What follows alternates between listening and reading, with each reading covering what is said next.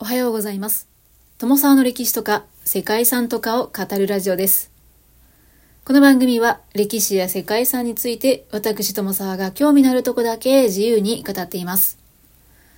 今回はですね、ゲストをお招きしての収録会となっております。お呼びするゲストが実際に訪れたことのある世界遺産のお話を聞いてリアルな世界遺産を想像していただけたらなというふうに思っています。本日のゲストは、この番組には初めてお越しいただきます。今日のゲストも私が音声配信を始めてから配信の中でお会いした方で、はい。はるはるさんというですね、配信者さんですね。はるはるさんは、ラジオトークという音声配信アプリで、はるはるアット今夜もモテないとというね、番組を配信されております。最近ですね、Spotify の方でも配信を開始されましたね。で、この、はるはるさんの配信の内容っていうのは非常にバラエティに富んでいるんですけども、ご本人曰く複雑な経緯があってこの番組名が今夜もモテないとになったんだけど、決してモテたいわけではないとのことでした。はい。どういうことなんでしょうか。まあまあ、それはさておきですね。はるはるさんですね。非常にあの、語学に堪能な方ですね。一番得意なのは英語というふうにおっしゃられてはいるんですけども、中国語とか韓国語に関してのライブ配信をされていたり、あと最近は語学学習を目的にしたコミュニティなんかもね、作られたみたいで、すごくね、行動力もあるし、めちゃくちゃできる人なんだなっていうね、印象を持っていたりします。で、私とはるはるさんなんですけども、ラジオトークという配信アプリで、一緒にライブ配信をして、クイズ企画なんかをね、やったりして、まあ、それめちゃくちゃ楽しくて、あのー、聞いてるね、リスナーの方からもね、好評だったんですけどもね。うん。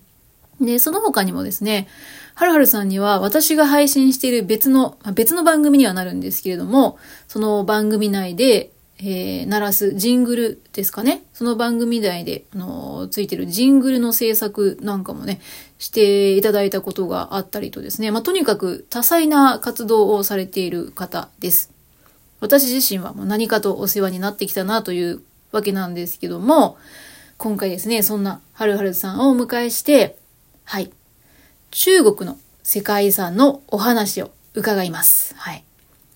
はるはるさんは数年前、10年以上前からですかね、何度か、あの、中国を訪れられているということでしたので、世界遺産がね、非常に多いわけじゃないですか、中国ね。まあ、その中でいろんな場所を回られてきたということですので、今日からですね、3回にわたって、はるはるさんが訪れた中国の世界遺産、ね、ご紹介していただくんですけれども、はい。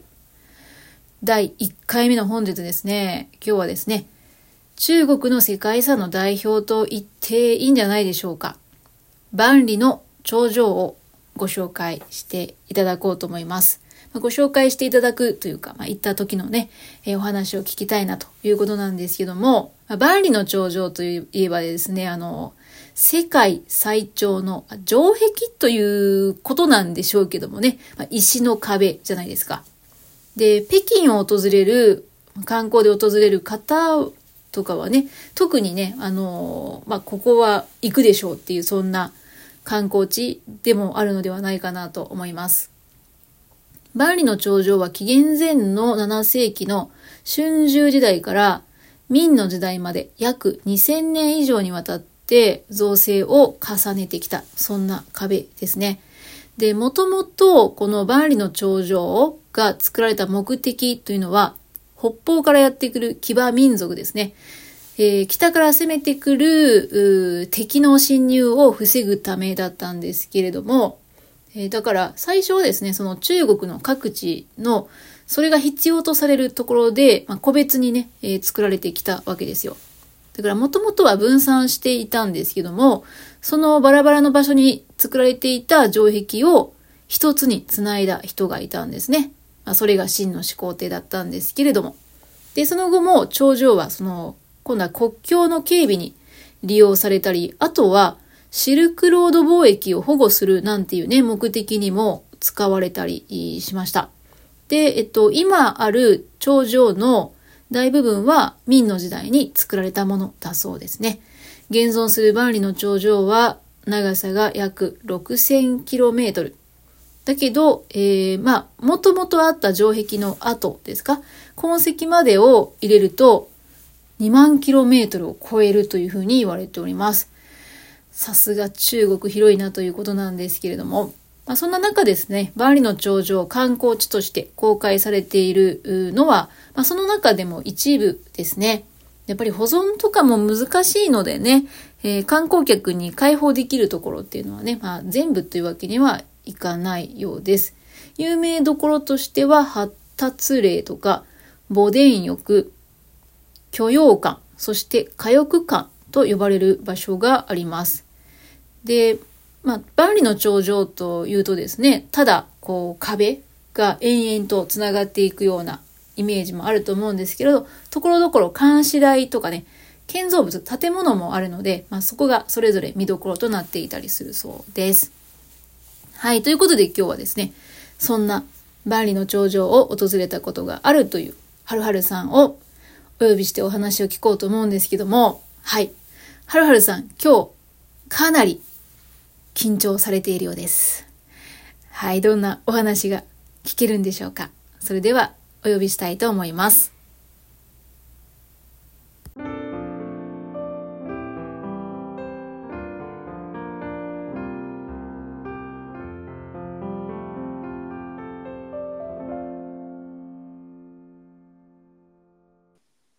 本日はゲストにはるはるさんにお越しいただいております。はい、こんにちは。はるはることんにち申します。は。はいはい。あ、じゃあ今日今回初めてお越しいただきましたので、自己紹介の方からお願いしてもよろしいでしょうか？えっ、と、私の名前ははるはると申します。で、えーまあ、えーラジオトークの方で、はるはると今夜をもてないとという番組をやらせていただいてます。はい。はい。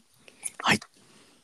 あ、あの、あとですね、えっ、と、番組、番組では、えーまあ、中国語とか英語とか、まあ、日本語教育とか、いろいろ、あと雑談とかも何でもかんでもやってるような番組になってます。はい。はい。ということで、あれですよね、中国語とか韓国語あ、もうちょっとやってますね。をね、最近少しやってますね。うんはい。うん。中国語の方が前からされてたんですか？勉強っていうか。ね。中国語も十何年以上ですね、うんうんうんもう。はい。だから、はうん、一番長いのはまあ英語なんですけども、その次が中国語で、うん。で、最近韓国語もちょっとやり始めた感じですね。へえ、うん超バイリンガルですね。いやー、まあレ レベル、レベルによりけりですけど ね。はい。どこまでかっていうのはありますけど、まあ、そういう話をしてます。はい、番組は。はい、ありがとうございます。ということで、うん国際人、国際人はるはるさんに今日は来ていただいて、中国語も長い間勉強されているということなので、うん。はるはるさんに中国の世界遺産を、まあ、今日から3回にわたってご紹介していただこうと思うんですけども、あの中国何回か行かれてるようですがもともとその中国って興味があったんですか？語学も勉強されているということで。もともとは、はい、あのちょっと外国語を学ぶっていうのは仕事でどうしても英語が必要になってはいそ、れで外国語の学校に行ったんですねはい。某某外国語の学校に。ええええその時に、まあ、英語以外のものも勉強できるっていう話だったんではい。じゃあせっかくだから英語以外にも何かやってみようと思って、うん。でその時にあじゃあ地理的にも近くて人口も多いから、あ中国語喋れればすごいいいかなと思ったのが一番の最初なんですよね。なんか、うん、最初はもう全くもう中国語わかんないけども、なんかうん。語学あの語学学校入ったらなんかそこで実は他の言語もできるって知ったんで、それで始めたっていうのがきっかけになっています。はい、最初の。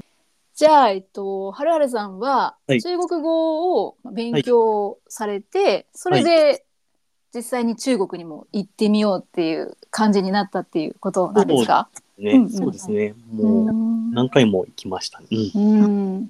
へえ、そっか。それで、その中国、まあ中国語を勉強したっていう中で中国に行って、はいコミュニケーションとかもねある程度その取れるような状態だったのかなと思うんですけど、はい。感想っていうか中国ってどんな国だなみたいなのってあります？今もうすでに今思っているその印象でももちろんですけど。ですねまあなんか、あれですね、あの、自由な感じがしますね、日本よりも。。うんうんこう一見するとなんかね、社会システム的にはうん不自由なような感じ。日本の方が自由で、うんえっ、と、まあ、中国の方がいろいろね、あるっていうような感じだと思うんですけど、まあ、うんなんか公園とかでは踊ってる人とかもいたり、カラオケやってる人もいたりとかうんするから、すごいなんか自由な感じがしますね、なんか。へうん、ーそういうイメージがあります。うん。うん、そっか。私も実は仕事で行ったことはあるんですけど、うんちょっと旅行では行ったことがないので、うんあんまりそのなんかこう現地の人に触れるっていう感じがあんまりできなかったんですね。うん、なので、うん、ちょっとそのあんまり印象っていうのが残ってないところもうん、あったので、そっかそっか。うん。あの街に結構こうなんていうんですかね、至る所にカメラとかがついていた印象なんですよあ。私が行った時。うん。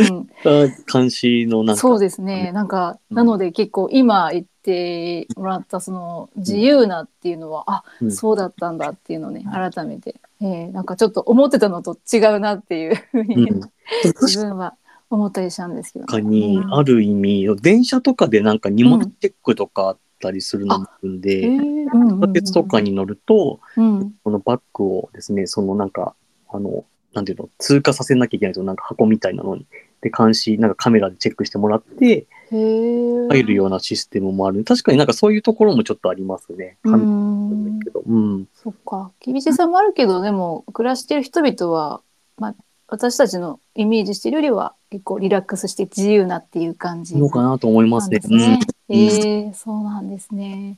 そうそっか。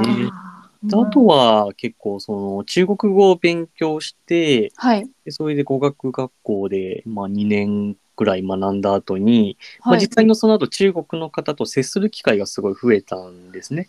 はい。うんうんうんそれから、こう友達とかで中国の人ができて、まあ、実際に向こうの方を訪れたりとかもしてっていうのもありました。うん。なるほど。うん。そっか。お友達ね、友人ができて、また向こうで会ったりすると、全然旅行で一旦に行くっていうのとはね、また違う印象っていうのをね、受けることもありますよね。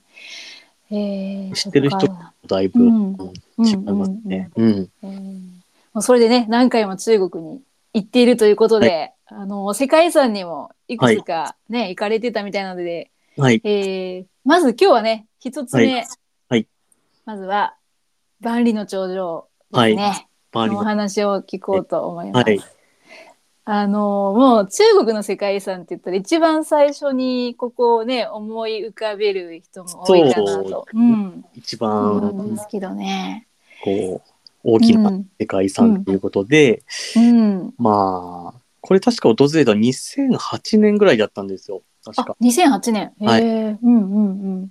でまあやっぱ中国って言ったらどこだって言った時やっぱ一番最初考えるの まあ万里の長城ですよねなんかそうですね。う。うんそうなんか英語とかの教科書にもはい。なんかねこの万里の長城のこととか書かれたりして「ザ・グレート・ウォール」とか。はいはい。そういうのなんかんんん4つも読んで、ああ、じゃあ中国行くんだったら、まず最初に行くんだったら、やっぱ、万里の長城だよなと思って、うん。の長城行ったんですね、最初うに。ん、へえ。まあ、結構ね範囲も広いと思うんですけど、まあもちろんなんかイメージとしては本当にとにかく大きいっていうのが私は行ったことなくて思ってるんですけど、実際に行かれた印象ってどんな感じでした？そうですね、印象は、まあ人が結構多かったですね。あのそうですよね。多分、うんうんうんその、北京に行ってから、そのはい北京の中の、その、万里の長城のその一部のところに行ったんですけども、はい。あの、まあ結構混んでましたね。あの、ああ、なるほどなるほど。多分その混んでる場所だったんでしょうね、そのなんか、万万里の長城全体の中の。うんうんうん、えどこに行ったって覚えてます？その、えっとねちょっとポイント的な場所はで。これがちょっと語学のとこと関係してくるんですけども、はい。団体旅行で行っったんですよ、この時。はいはい。うんうん。なの、で、ほぼほぼもう現地の人とかも交流せずに、自分で自力でバーリの頂上まで行ったわけじゃなかったんですね、この当時。なるほど。うんうんうん。車乗せてもらって、なんかバーリの頂上まで行ったんで、はい正。直言うと、ど、どこに行ったのかっていうのがよく分かってなくて、ねなるほどす。ごいなんか便利には便利だったんですけどうんうんもうんう、んなんか自分でこうんう場所把握しながら、どこに行くみたいのが全然なくて、えー、そうか、うんじゃあもしまた同じとこに行くってなった時に、はい。それがどこだったかいまいちピンときてないっていう感じですか？そうなんですよね。ただおそらく結構有名なところだったと思うんですよ。うん。観うん。光客の人もものすごいたくさんいた入り口とかがあったから、うん。うんうんうんまあなんかその北京のとこでも多分有名な観光スポット、バリの頂上の中でも観光スポットだったんじゃないのかなというふうには思ってますけど、もう一回てたら、どこだったんだろうって。なるほど。そっか。でも北京から一番近いところっていうとね、いくつか、あの、まあ名所っていうかね、一番行きやすいところっていうところがあるので、まあそのあたりなのかなっていうね、とこですけど。ねうん。ただちょっと覚えてることもあって、こう、はい入り口があって、まあ右側と左側にこう登るとこがあって、ほうほう、はいで。片側の方が結構緩やかだったんですね。でも片側が結構急なところだったので、うーんなんかそれもなんかすごい覚えてるところですね。なんか、うん場所によってはものすごい急な坂道になったりする。そっちは急な坂道の方はうんあん人が登ってなかった。で、緩やかな方に結構、あの、観光客の人が集まってたなっていうのは、ちょっと覚えてますね。うんなる。ほど。えー、そこって結構こう歩いて上の方まで行くっていうイメージなんですか？そう万里の長城って。こう上の方まで行って、うんで、折り返してまた帰ってくるだったと思いますね、これ。うーんでも石が結構ね、やっぱりこうゴツゴツしてて、ね、うんうんなんか歴史のあるものだから、はい。すごいこう歩きやすいってわけでもなかったですね。すね。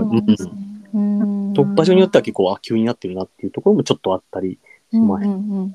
うん季節とかって覚えてます？行かれた。ですね、あれ冬でした。あれは覚えてるの冬が。なんだ。でも冬でもそんなにたくさんの人が来てるんですね。あの、2008年だったんで、はいあ。オリンピックの年だったんですね。あ、えっとえ？あオリンピック北京オリンピック？そう、2008年8月の、えっ、と、何日かの、そうそうそう8が中国だと縁起のいい数字なんで、そうですね。うんうんうん。確か8月の8日だったかな。ちょっとなんか正確な日を覚えてないけど、なんか8が2008年に行ったのはなんかオリンピックだし、うんうん。でそれで冬ですごい寒いから、どんだけ寒いのかも体験してやろうっていうような気持ちがあって、その2008年に行ったんですよね。うんなるほど。ちょっと中国がね、こう盛り上がってるあ、そうです、そうです、そう感じの。タイミングだったんですね。なるほどそう。ですね。えー、そっか。え、壁自体はなんかこう想像しているより大きかったとか、なんかそういうのは覚えてます？迫力とか。そうですね。やっぱ長いなと、なんか、あなんかよま長いの作ったなっていうのは思いましたね。うん。そうですよね。確かなんかうんガイドさんの先とか見えないですもんね。そうずっとね、遠くの方までこねうんううん続いてて、うん。こんなね、あの長いものをよく作ったなと思いながらなんか見たりしました。ね。やっぱ実際にはなんかその、北の方のなんかその部族か何かが。攻めてきた時にこう弓かなんかでこう撃たれちゃうから、それをこはい。う対抗するためになんか作られたものだっていうのをうん。ガイドさんから説明してもらって、ななんかその後とかもちょっとあったと思いますね、確か。その弓を撃つためのなんかその壁が一部こう開いてて、そこからこう、た対対抗する、戦うみたいな、そういうのもとか、うん。でうんも北京に行ったらまあ、そうですね、一番最初にこう、やっぱ観光地として思いつくのはね、ここだったんで、一番最初にうんうん来ましたね、ここに。えーうん。そっか。じゃあ、まあ、ツアーで、だ団体のツアーで行かれたっていう感じですね。ですねうんえ実際そこは、えっと、うん行って、もううん本当にこう、どうですか。ね、2時間ぐらい、2、3時間歩い歩くっていう感じですか？行って、うん。まあ、お土産買ったりするんでしょうけど。そうですね。行うんって、車で連れてってもらって、はい。でまた多分1、2時間ぐらい経ったらなんかこう戻ってきてくださいみたいな感じで、確かにそんな感じだったと思いますね。うへん。ー。この万里の長城って、うん。その、まあ、うん、ちょっと城壁っていうイメージではい。お話しさせはていただくと、はい。はい。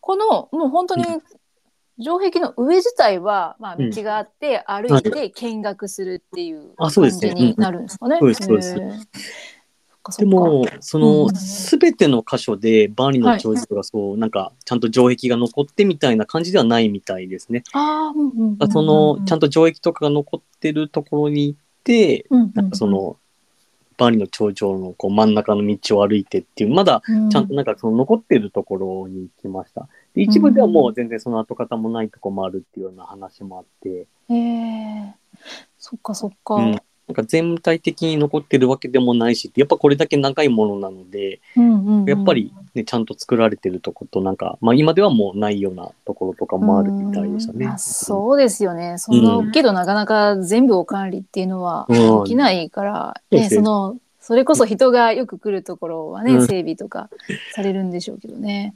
そうですね。全部はね、うんさすがにちょっと難しそうだなっていうのはありましたね。そっかそっか。なんか、あのーお店とかレストランみたいなものっていうのは、うんまあかここ観光地じゃないですか。はい。それはちょっと離れたところにあったりとかするんそうですね。かバンの頂上と、うんそのなんか買い物したところとかは、うんちょっとね、離れてたと思います、この当う時。んで、もちろん、こう、団体のツアーで、まあ、日本のね、旅行会社さんで、こう、いろいろ、なんかオプションでツアー組めるとあの、ツアー組めるときに、はい。あのやっぱ、北京といえば、北京ダックですよね。ですね。それも、それも入れました。あ、そうなんだ。うんうんはいうん。えーあ、じゃあ、そうんのツアー自体がどんなツアーだったかって聞いてもいいですか、はいその旅行の。これは、そうですね、某、あの、3文字の、あの、H から始まる3文字の。あうんうんうんの、某旅行会社さんにお願いして、はいうん。で、えっ、と、まあ、北京ダックも食べたり、あとは、はいまあ、なんだっけかな。えっ、と、バーニーの頂上も行ったり、はい。あとなんか、北京のね、下町のところも行ったりしましたね。その、下町のフートンっていうとこだったかな。ちょっとなんか、うんうん私もこの辺覚えてないけども、行ったり、うんうんあとは呼吸博物館とかも行きました。そのこ時。呼吸か。ああ、うんなるほど。へえ。であとはあれか、えー、平天安門広場。そこも行きました。ああ、なるほど。じゃあまあ、メインは北京っていう感じですね。そうですねメインは北京北京、旅行っていうか。そうですね。んんんもう北京だけで、う、うんもん。お腹いっぱいツアーでした。ううん。ん、いや、でも見どころたくさんありますもんね、北京っていうと。うん。えーなるほど。いやーありがとうございます。もはい。う本当に、じゃあ、こう、どこに行ったかっていうのはそこまでははっきりとはあ覚えてないそう。なんですよ。この時はもう全然中国語喋れない。喋れたかもしれないけども、はい。現地の人と交流できるほどではなかったので、うんもう自分がどこにいるかもわかんなかったし、んもう車でこうどんどん勝手に連れられてってみたいな、うんうん そういう状態だったんですよね、このへー2008年の段階では。ううんんあでも2008年が初めての中国の旅行ってことですか、確か初めてだったと思います。うんそうなんだ。うんだ全然まだまだの時代ですね、このう時は。ん、なるほど。うん。へーじゃあまあそこからスタートしていくわけですね。はい、そうですね。うん。なんか他に北京でこんなこともあったなとか記憶に残っていることとかあります？まあ初めての中国の旅行っていうこと初めての中国。いや、ひたすらもう寒かったですよ。あの、天安門広場とか、あのうんうんうん、ビルみたいなのが全然ないので、もう風がもろにゴワーってきて、なるほど。すごい寒かったのを覚えてますね。じゃああんまりあれですか？冬はもうおすすめしないっていう感じでしょうか？でも、あえてその寒さをこう感じられたのはすごい良かったなと思って。こんな寒いことあるんだっていうのも知れたんで、まあ、あの、ね、積極的に行くものじゃないかもしれないけども、自分は経験できてよかったと思ってます。あーへー。こんな寒いところに住んでる人がいるんだっていうな、うん。そういう感想もあったし、うん。なるほどへー北京は、うん、ううん。ん、もうあれですか？ここその時に行ったのが最初で最後そうですね、最初で最後ですね、北京は。うん。そっか。またうん。行ってみたいと思います？北京てみたいですね。あの、うんどうもなんか空港が新しくなったらしいんですよ。あうんうん最近。あの、すごい綺麗な空港ができてるらしいので、うん、この方にね、ちょっとね、うんうん見てみたいのがあるんですよね。へえなんて言ったかな。大きい興味の京の字の空港、はい。大きいっていう漢字と、はい。興味の京の字の空港が、うーん北京大港国際空港っていうのがあるんですよ。それが新しくできたんうんですね。、あ、そうです、そうです。新しくできたらしくて、で、なんかね、うん上から見ると、こう、人手みたいな形の空港があるんああ、ですね。人手か。星型みたいな感じあ、そうです、そうです。星型の空港があって。多分ね、2歳時なんですよね、う作った。んうんうん。これもちょっと見に行きたいのがあるし、うん。うん。なんかね、すごい綺麗なんですよ、多分空港が。そっそうそうか。うんいや、じゃあまた、あれですね。はい。裁縫された際には、そう、2回目訪れた感想も聞いてみたいそうですすね。そうです。また、次のね、第2回、北京に行った時はどうだったか。うん。本当ですね。うんもうでも今度はツアーとかじゃなくて、もう個人で、そうですね。今だったらもう、個うん人で全然大丈夫ですね。ううんん。えーありがとうございます。はいじゃあまあ、あのー長いはい。中国のね、これからはいまだ他にも訪れた場所のお話を聞きますけど、はいじゃあそ、次からはまたこう、はい中国の旅行に慣れていくはるはるさんの様子なんかも分かっていく感じですかね。そうですね。現地の人とちょっと話した時の話もできるかと思います、次は。うんはい。ありがとうございます。えっ、はいはいありがとうと、じゃあ、今日はバーリの頂上にね、行った時のお話を聞かせていただきました。じゃあ、次回も、次もよろしくおはい。願いしよろしくお願いします。ます。はい、ありがとうございました。ありがとうございました。